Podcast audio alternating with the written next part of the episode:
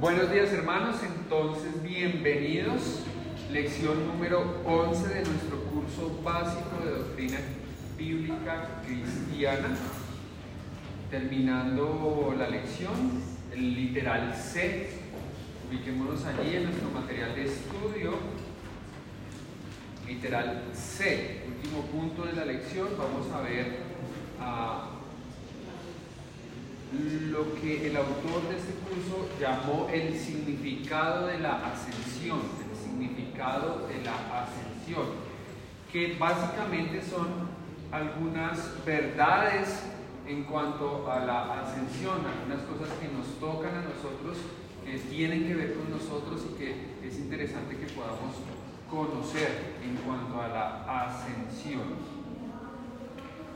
Oremos. Señor, damos gracias porque tu palabra nos acompaña, tu palabra está presente y en nuestras Biblias debe estar presente en nuestra mente y en nuestro corazón. Ayúdanos que en esta mañana podamos tomar algo de esa palabra y una pequeña porción, traerla a nuestro diario vivir, ser conscientes de esta importante eh, verdad que nos enseñas, que es la ascensión de nuestro Señor Jesucristo y lo que ella trae para nosotros como tus hijos.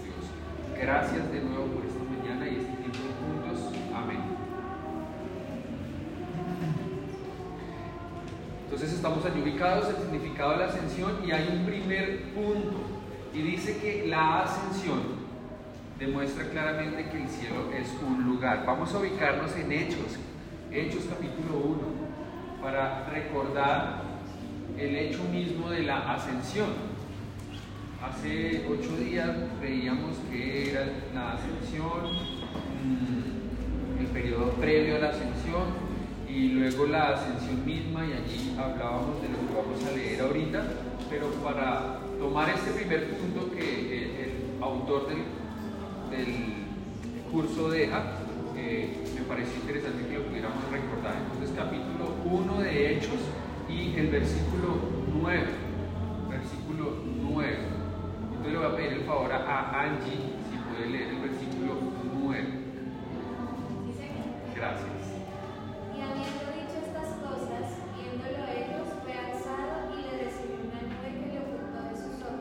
Listo. ¿De quién estábamos hablando ahí? ¿Quiénes estaban presentes en este versículo? Los apóstoles y Jesús. ¿Y quién se fue? ¿Para dónde se fue? ¿De qué manera se fue? Ascendió, pero eh, como que se desapareció y luego apareció allá arriba o cómo narran ahí. Fue alzado, entonces nos habla de que en su mismo cuerpo, como estaba él físicamente, fue elevado hasta que ¿qué? ¿Qué pasó?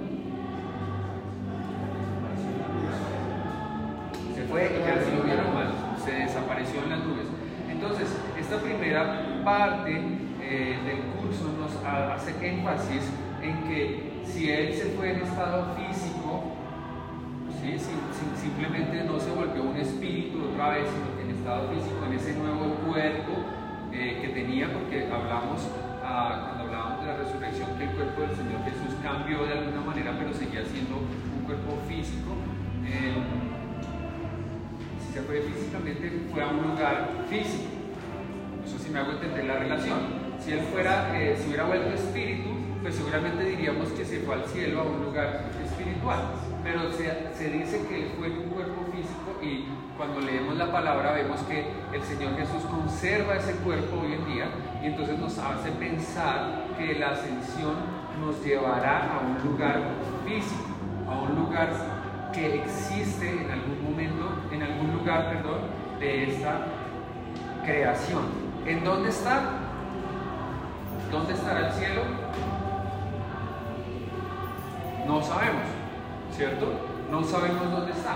Pablo dice por allí ah, que conocía a alguien, y los que estudian dicen que se refería a él mismo, eh, que había sido elevado al tercer cielo, a la misma presencia de Dios.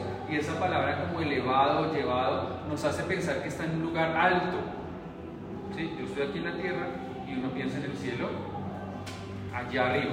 Pero no sabemos eh, si, si, si, si, realmente es un lugar arriba, arriba, o está aquí al lado, o no, no, no sabemos físicamente, no hay una descripción tan exacta del cielo en la palabra de Dios, pero sabemos que es un lugar, existe, no es imaginación, y ese es el punto del autor acá. Entonces, en la rayita, la ascensión de Cristo demuestra claramente que el cielo es un lugar. Muy bien, coloquen allí entonces en la rayita, lugar. Dice que subió en forma corporal y visible. Vamos a leer algún par de versículos más en Apocalipsis 4, versículo 1 al 2, para pensar en esto mismo, que es un lugar y que es muy seguramente arriba, alto, no sé, la gente habla de que vemos las nubes, que es como el primer cielo, vemos eh, las estrellas, eh, el segundo cielo, y hablan de un tercer cielo que es donde está Dios y los ángeles. Entonces, si uno pensara en un lugar alto, el lugar más alto sería el tercer cielo, que es donde está el Señor con eh, los ángeles, y a donde Satanás de vez en cuando sube a rendir cuentas y vuelve y baja, y en algún momento en Apocalipsis dice por allí que se le quitará el permiso de llegar a ese lugar, va a ser echado definitivamente y por eso va a haber mucha maldad aquí en la tierra. Si no sabe de ese tema, le recomiendo que lea Apocalipsis, le dé un estudio Apocalipsis que vale la pena. Leamos Apocalipsis 4, 1 al 2, no estamos hablando en este capítulo de Satanás, eh, sino para poder pensar en ese lugar llamado cielo. ¿Qué dice Apocalipsis 4 del 1 al 2? Eh, Mafe, por favor.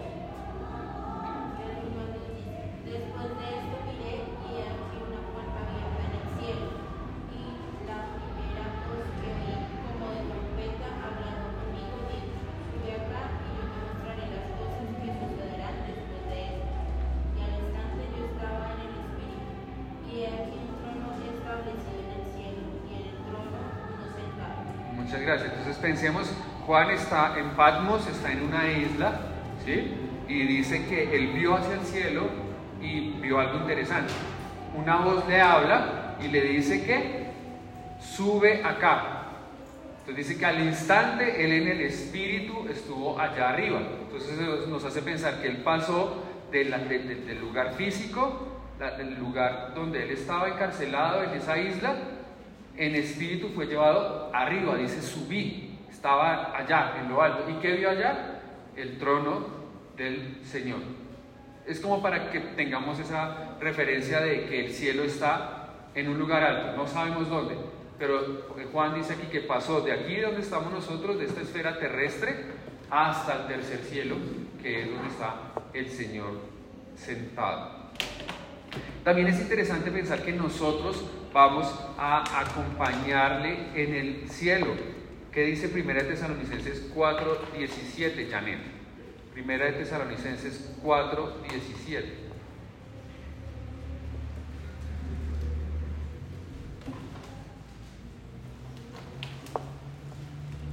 Si quieren anoten ahí en la, en la páginas de su curso estos versículos que les pueden ayudar a futuro cuando estén enseñando este curso a otros. 4, 17.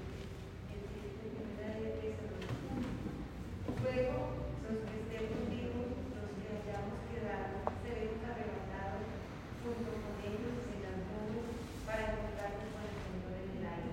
Y así estaremos con el Señor en para siempre. Muy bien, entonces, están, ¿qué están narrando en 1 Tesalonicenses 4?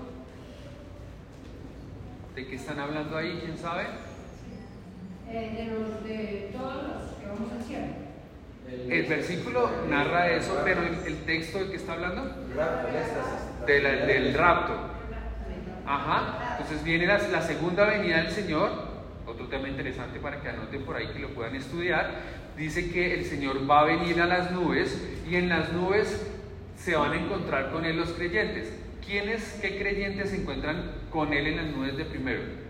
Los que estén Ah, no, los, los los muertos resucitarán. Los muertos resucitarán y se encuentran con Él. Y luego viene el versículo eh, 17 que dice, nosotros, tranquilos que los que estemos vivos no nos vamos a quedar atrás, también clasificamos, no se estresen, que allá estaremos con ellos también en las nubes.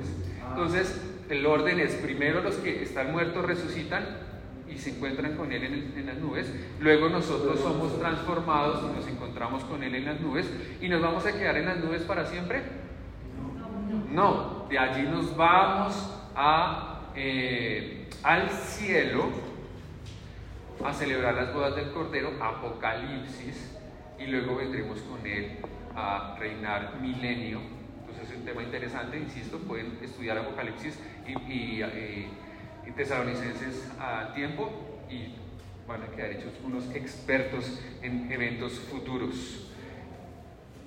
Entonces ya tenemos la primera, qué signi- la el significado de la ascensión, y entonces no estamos hablando de lo que significa la palabra ascensión, sino de qué significa para nosotros, que qué hay de allí, qué verdades extraemos. La primera es que el Señor Jesús se va para el cielo y nosotros vamos a estar con Él en el cielo. Y el cielo es un lugar físico, un lugar que existe, es un lugar que, del cual conocemos algunas cosas en la Biblia, pero que es una sorpresa para todos los creyentes. Él no contó mucho simplemente para que estemos emocionados de que vamos a estar en el cielo, pero no conocemos los suficientes detalles. Entonces, chévere, chévere porque qué pereza llegar a un lugar que ya conocemos y como que no hay nada nuevo. No, el Señor nos va a llevar a un lugar que nos va a cautivar, además de que obviamente la presencia del Señor estará allí y es mucho mejor.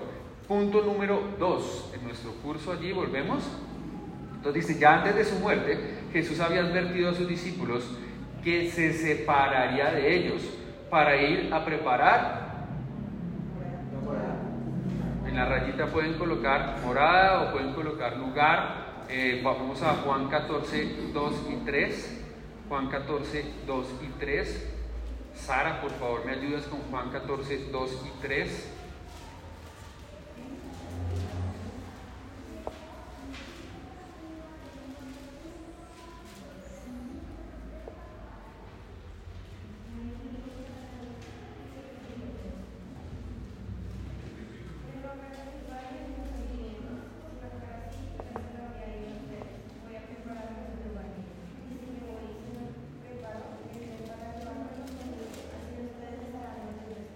Ujú, Muy bien, entonces lo segundo que nos ah, que significa para nosotros la ascensión es que el Señor Jesús está cumpliendo su promesa de preparar para nosotros un lugar, una morada allí en el cielo. Entonces no solamente Él se fue y lo siento por ustedes, sino que Él hizo esa promesa en Juan 14 que Él iba a preparar un lugar para nosotros donde nosotros vamos a estar. Entonces eh, lo segundo que da importancia en cuanto a la ascensión para nosotros es que Él va a llevarnos y vamos a tener un lugar en donde morar. ¿Sí? No vamos a ser eh, habitantes de calle en el cielo. No, vamos a tener un lugar. Entonces, si no le gusta mucho la casa donde vive actualmente, no se estrese, que va a tener un lugar mejor en el cielo. Eso sí es hijo de Dios. Si no es hijo de Dios, el lugar que le espera no es lo más acogedor que uno pueda desear. El infierno es un lugar también real para todo aquel y está destinado para, para todo aquel que junto con Satanás y los ángeles han decidido negar a Cristo. Eso también es un lugar. Entonces, en el cielo va a haber un lugar para ti y te espera la habitación número tal. Qué alegría, vamos a tener un lugar. ¿Sí? Si, si, llevan aquí muchos años y no tienen un lugar donde vivir propio, no se estresen. Allí van a tener su lugar. El Señor les está haciendo un lugar a todos sus hijos. ¿Les parece interesante o no? Chévere, ¿no? Punto número 3. Busquemos Juan 14, 15 al 19. Juan 14, 15 al 19. Y le voy a pedir el favor a Lorena que me ayude a leer Juan 14, 15 al 19. Si me amáis, guardad mis mandamientos, y yo rogaré al Padre y os dará otro consolador para que esté con vosotros para siempre. ¿De quién hablando allí el Señor Jesús? Ajá. ¿Y qué título le da al Espíritu Santo el Señor Jesús? Consolador. ¿A qué nos suena consolador? ¿Qué haría un consolador? Da consuelo. ¿Y quiénes requieren consuelo? El hermano Guillermo está conectadísimo. Está bien. Está bien, está. ¿Para, ¿A quién, quién requiere consuelo? Les creo que todos, pero... Los apóstoles porque Ah, ok. no se iba y- Ok, ok. Requiere consuelo a quien, aquel que está en tristeza, ¿cierto? Aquel que está deprimido, aquel que eh, se siente de ánimo decaído. Entonces requiere esa palabra, esa palabra, esa compañía, esa ayuda de alguien que le ayude a levantar ese ánimo, que le ayude a ver que si hay un futuro, que le ayude, que le ayude a ver que hay esperanza, que le recuerde las palabras de ánimo que están en la Biblia, que eh, lo fortalezca, que lo apoye, que lo lleve, que lo guíe, ¿cierto? Ahora sí les estamos de acuerdo. Todos necesitamos un consolador. En algún momento de la vida, sí, todos necesitamos un consolador.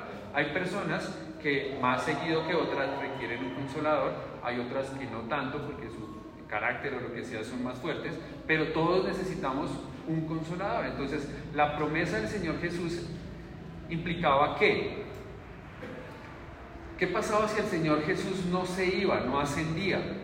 ¿Qué pasaba con ese consolador? Ah, ok, ¿cierto? Entonces imaginen ustedes que necesitaran de ese consolador, están tristes. El Señor Jesús en su forma eh, ah, corporal, como Él vino para dar salvación, ¿en cuántos lugares podía estar físicamente a la vez?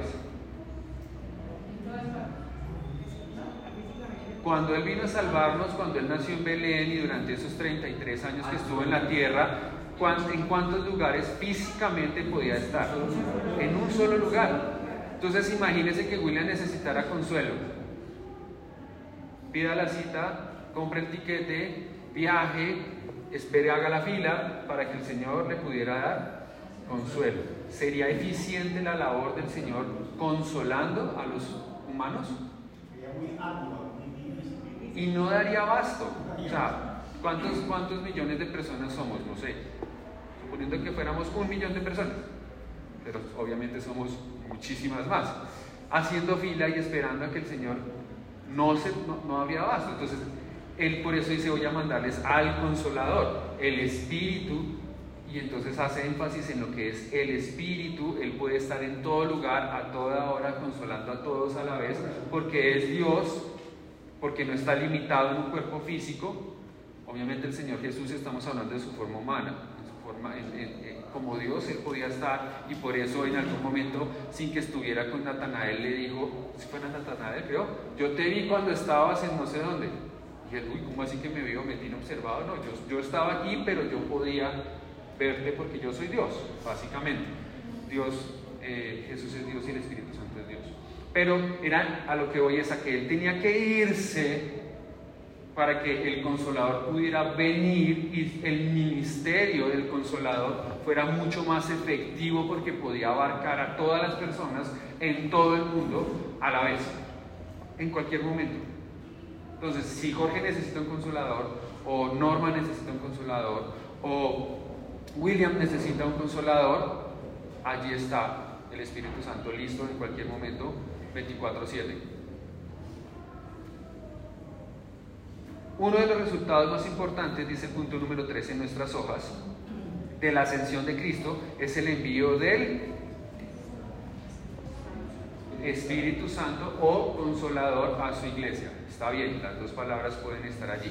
Entonces, el Señor Jesús debía reunirse con su Padre para poder recibir la eh, recompensa por su sacrificio y una de las recompensas que Él prometió para los humanos que se quedaban aquí, en el contexto, como bien lo decía William, para los discípulos, pero en general para todos sus hijos también, es que el Espíritu Santo pudiera llegar para animar, para dar poder, para cuidar eh, a los creyentes que estaban abandonados. ¿Vamos bien hasta allí? ¿Preguntas, comentarios? Entonces, ¿tenemos beneficio de que el Señor se haya ido? Sí, porque nos da a entender que hay un lugar a donde vamos a llegar, porque nosotros mismos vamos a ir allá, Él está preparando un lugar para nosotros, además porque es beneficioso, porque si Él no se hubiera ido, no hubiera llegado el Espíritu Santo, entonces sí, Señor, te amamos mucho, pero mejor te vas para el cielo para que el Espíritu Santo pueda venir. Y algún día pues todos estaremos reunidos en el cielo, entonces es cuestión de tener paciencia. Punto 4, el último de esta lección, dice, vamos a ir a primera de Juan capítulo 2, primera de Juan capítulo 2, versículo 2.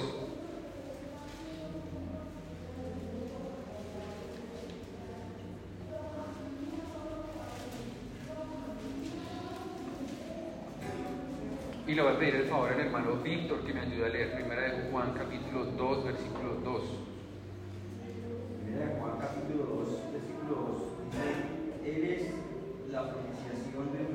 Pecados, y no solamente por los nuestros, sino también por los de todo el mundo. ¿Ok? Entonces, el Señor Jesús, permítanme un segundo.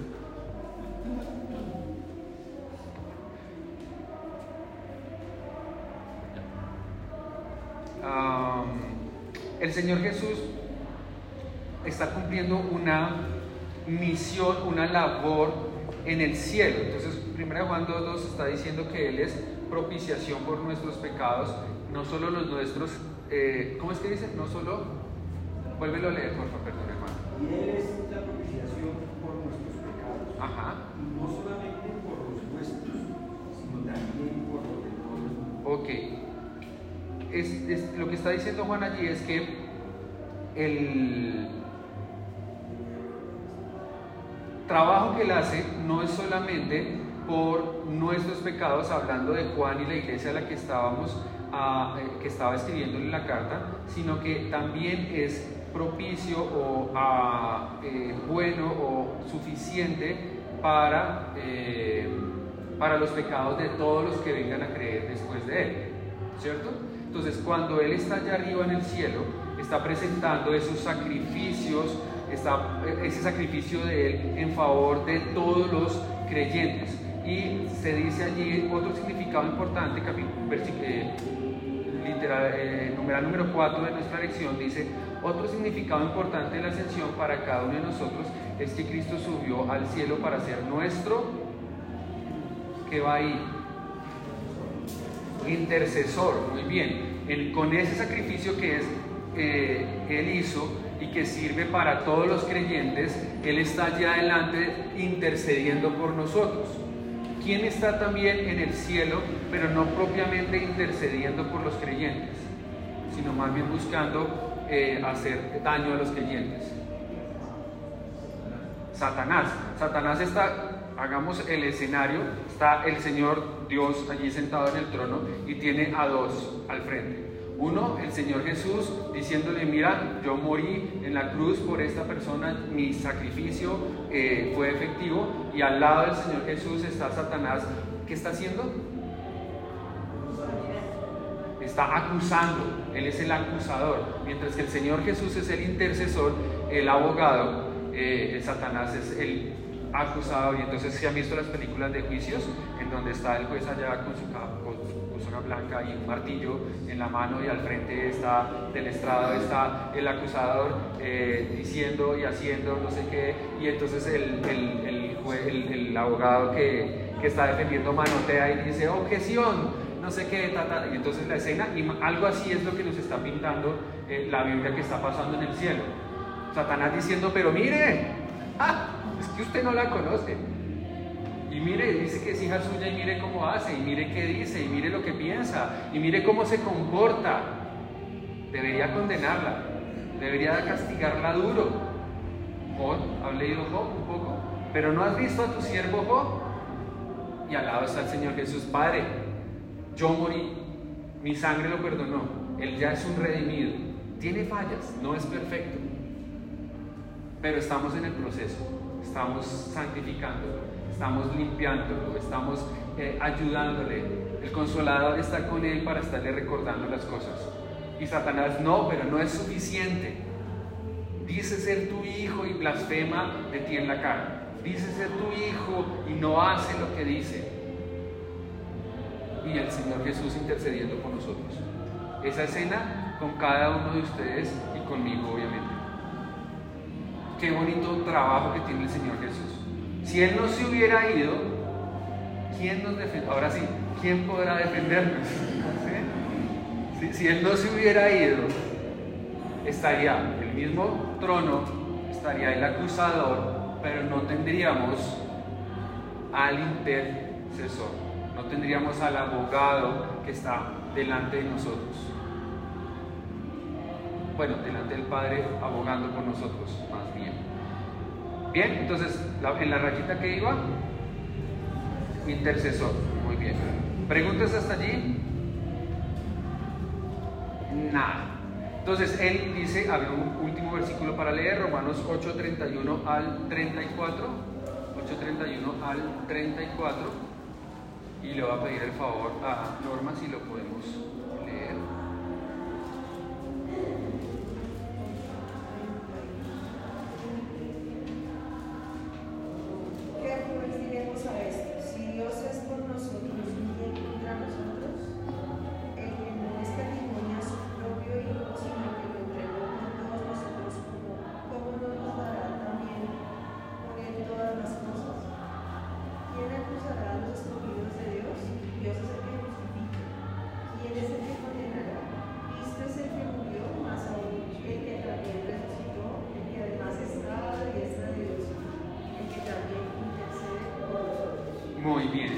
Nuestro intercesor, hablan de quién va a acusar, de quién justifica, y entonces nos imaginamos todo ese escenario allí en la corte, eh, Satanás acusando, pero no sus, sus acusaciones no son tomadas en cuenta porque eh, tenemos al intercesor, al abogado. Vamos a contestar entonces las preguntas. ¿A qué estado en la historia de Cristo pertenece la ascensión? Recuerdan que hablábamos de que el Señor ah, sufría y que eh, había sido como una escalera en la que desde el sufrimiento de hacerse hombre hasta la muerte del Señor, ¿en qué posición estaría este tema de la ascensión en esa escalera? Alto, medio, bajo. La ascensión que vendría siendo, qué escalón vendría siendo. El último escalón, muy bien. Desde que él se hace hombre y empieza a sufrir y la cúspide es, me fui. Sí, ya, ya no más. Ya se acabó esto, ya sé lo que tenía que hacer, ya cumplí mi ministerio, me voy para el cielo. Entonces sería el último estado o el último escalón en esa escalera que veíamos del sufrimiento de Cristo. Dos, ¿a quiénes apareció Jesús después de la resurrección? ¿A quiénes apareció? A dos de sus discípulos. A dos, antecitos un poquito, pero sí, muy bien. Uno a para Maús. Camino a Maús. Los dos discípulos que iban camino de Maús, muy bien. Un poquito antes. A, María, a las mujeres que fueron al sepulcro. Entonces se aprecia a las mujeres, a María, a las mujeres, a los dos discípulos, luego a los apóstoles. a los apóstoles y luego a más de 500, ¿vale? Es como un poco la, el orden. Muy bien, entonces pueden anotar todo eso allí, es- tienen toda la razón. Tres, ¿qué instrucciones dio Cristo antes de ascender al cielo? ¿Qué instrucciones dio Cristo antes de ascender al cielo?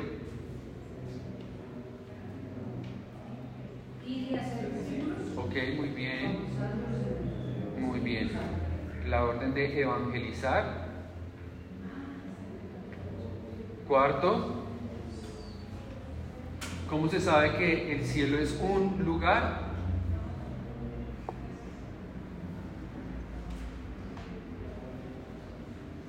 Porque él lo dijo, ¿no? Y llega a preparar un lugar para Porque él lo dijo muy bien.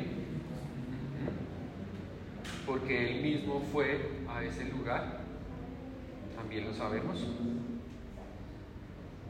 Porque algunos hablan de ese lugar y nos dejan conocer cosas, como en el caso de Juan en Apocalipsis. También sabemos que es un lugar por eso. Y la última, ¿qué hace Cristo ahora en el cielo? aboga e intercede por nosotros. Muy bien, estaban muy conectados esta mañana. Bien, oremos dándole gracias al Señor por su palabra, por esta lección que termina. Padre, gracias porque nuestro Señor Jesús fue al cielo, era necesario que Él regresara allí, al lugar al que pertenece, sentado a tu diestra.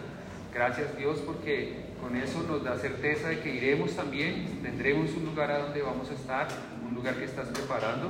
Y también gracias porque el Espíritu Santo vino para ocupar eh, esa labor, ese trabajo de, de consuelo, de apoyo eh, en cada uno de tus hijos, Dios. Gracias por esa bendición también del Espíritu Santo en la vida de los redimidos.